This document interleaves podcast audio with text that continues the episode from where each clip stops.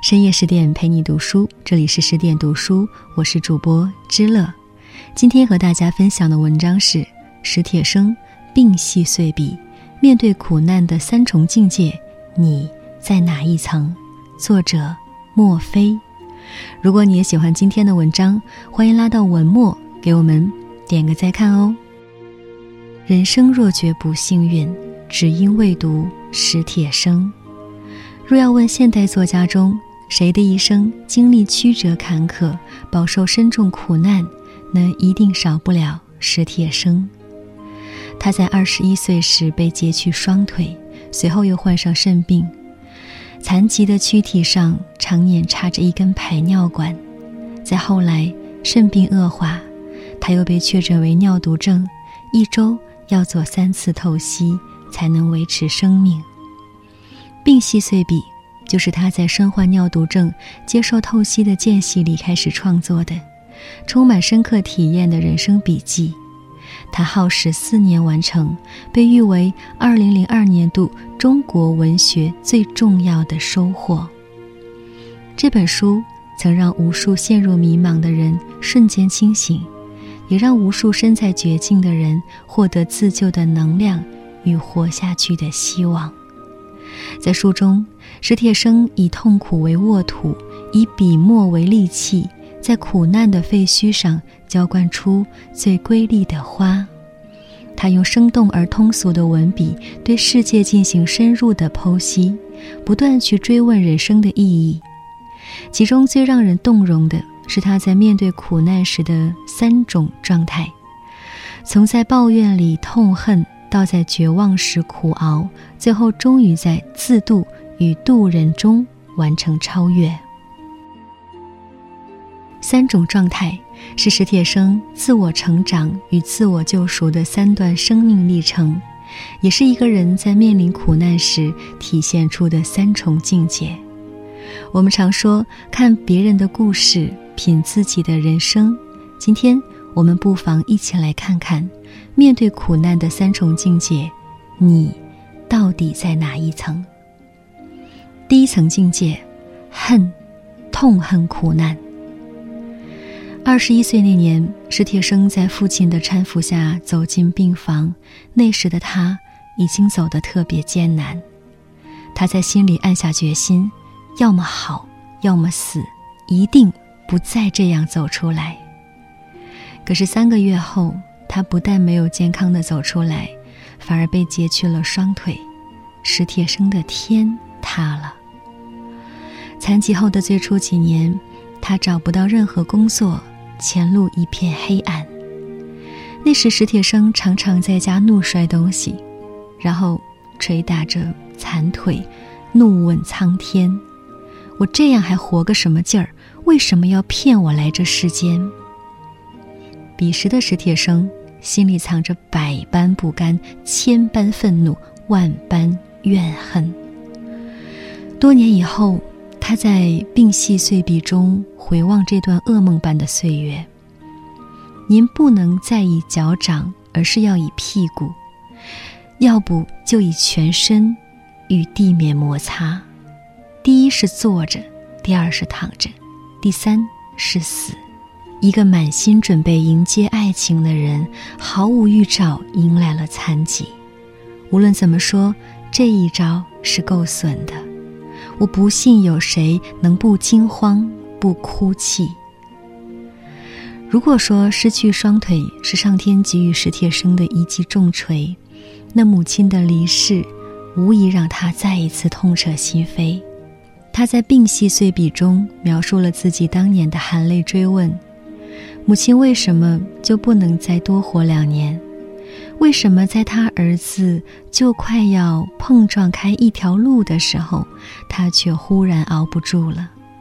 一波又一波的苦痛，让彼时的史铁生对这世界充满着无尽的厌恶和痛恨。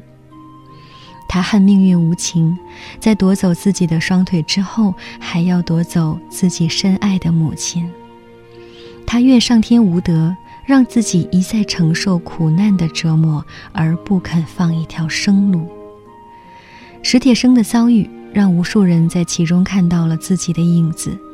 人生就是一条布满苦难的河流，游走其间的我们，不可避免会遇上各种坎坷和不测、意外与困苦。也许是拼搏失败的穷困，也许是病痛残伤的折磨，也许是忽然失恋的心伤，也许是亲人离散的悲苦。每一重苦难都足以让我们对命运恨得咬牙切齿。但怨过恨过之后，我们往往会发现，如若一直陷于怨怼和痛恨的泥淖，那将永远逃不出苦难的牢笼。心中如果藏着满腔怨恨，又如何能够重启新的旅程？吸引力法则告诉我们：你是谁，就会吸引谁。仔细观察就能发现，那些充满负能量的人生，常常会引来更深重的灾难。唯有习得放下的智慧，才能在困境中迎来生机，在绝境里杀出重围。第二层境界。熬，接纳苦难。从满心痛恨到接纳苦熬，史铁生的巨大转变，是因为他发现众生皆苦。他发现地毯旁边那个外形甜美的小女孩目光呆滞，竟是一个智力有缺陷的孩子。他遇到那个经常在院子里跑步的长跑运动员，水平已达到国家标准，但每次参赛都会完美的错过所有奖项。他看见自己的好友周梅英躺在病房里，瘦得只剩一副骨架，高烧不断，溃烂的腹部不但不愈合，反而在不断扩散。人间的种种苦难，让他陷入了深重的无力感和宿命感。一如他在《病隙碎笔》中所写：“人定胜天”，是一句言过其实的鼓励。人是被抛到这个世界上来的，才是实情。生而为人，终难免苦若无助。你便是多么英勇无敌，多么厚学博闻。多么风流倜傥，世界还是要以巨大的神秘置你于无知无能的地位。是啊，年少时我们常常怀揣“我命由我不由天”的冲天豪气，但年龄越大，往往就会深刻理解世事无常的无奈与悲凉。当看破了这点，史铁生开始试着接纳苦难。他在病隙碎笔中感叹。所谓命运，就是这一出人间戏剧，需要各种角色，你只能是其中之一，不可以随意调换。他将满身的不幸化作一句自嘲，写在书中：“我的职业是病人，业余写点东西。”有人说，一个人真正的成熟，就是接受世事无常。苦难守恒定律告诉我们。每个人一生要吃的苦基本恒定，它不会凭空消失，也不会无故产生，它只会从一个阶段转移到另一个阶段，从一种形式转化成另一种形式。从来没有人知道明天和意外到底哪一个先来，能让我们度过苦难岁月的，唯有一个字：熬。村上春树在《海边的卡夫卡》中说：“暴风雨结束后，你不会记得自己是怎样活下来的，你甚至不确定暴风雨真的结束了。但有一件事是确定的：当你穿过了暴风雨，你就不再是原来那个人。是啊，当你熬过所有的苦，就已经蜕变成更强大的自己。苦难。”就是人生最大的修道场，它让我们放下偏执，习得平和；它让我们痛苦中濒临崩溃，也让我们在痛苦中长出更坚实的铠甲。生活常常让我们遍体鳞伤，但那些所有受过的伤，最终都会变成我们生命中最耀眼的勋章。第三层境界，度，超越苦难。如果接纳苦难是一个人成熟的开端，那超越苦难就是一个人格局的提升和人格的升华。辗转病榻上的史铁生，从承受自己的苦难，到看见众生的苦难，直到最后，他发现了苦难的永恒。人生本是残缺的，几乎每一个人都有着自己的遗憾和缺失。他开始在苦难中寻找每一段欢乐的时光，在病痛中感受每一个微小的幸运。他在《病隙碎笔》中写道：“生命的经验是一步步懂得满足。发烧了，才知道不发烧的日子多么清爽；咳嗽了，才体会不咳嗽的嗓子多么安详。刚坐上轮椅时，我老想，不能直立行走，岂非把人的特点搞丢了？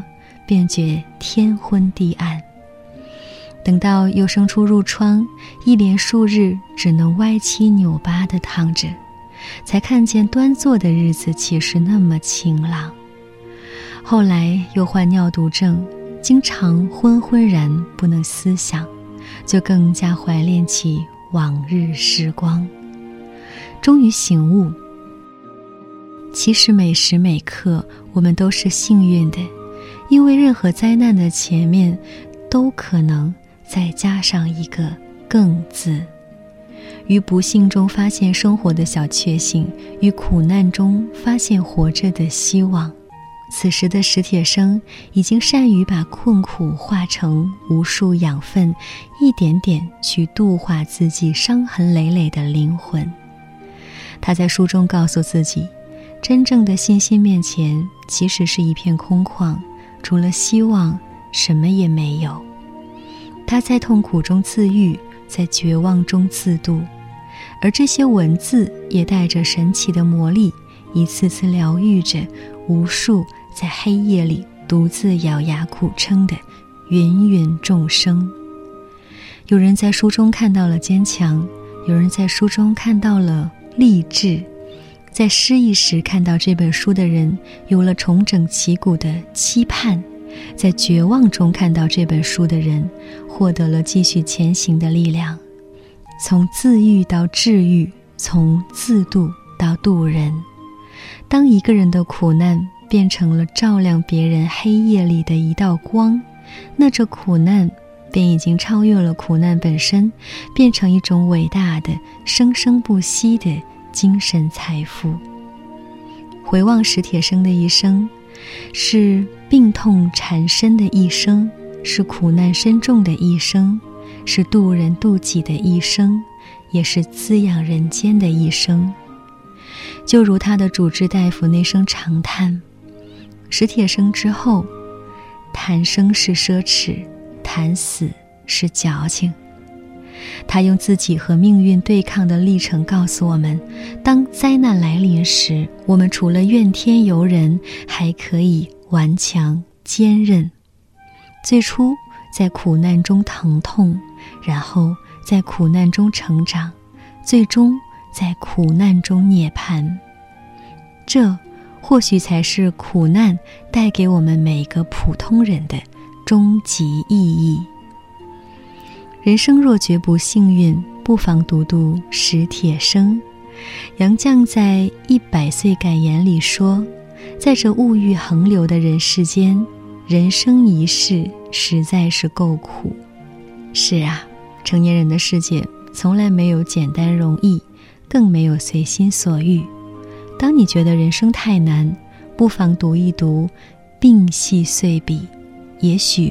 就能在无尽的黑暗中看到光亮，在漫长的绝望里获得慰藉。莱昂·科恩说：“万物皆有裂痕，那是光照进来的地方。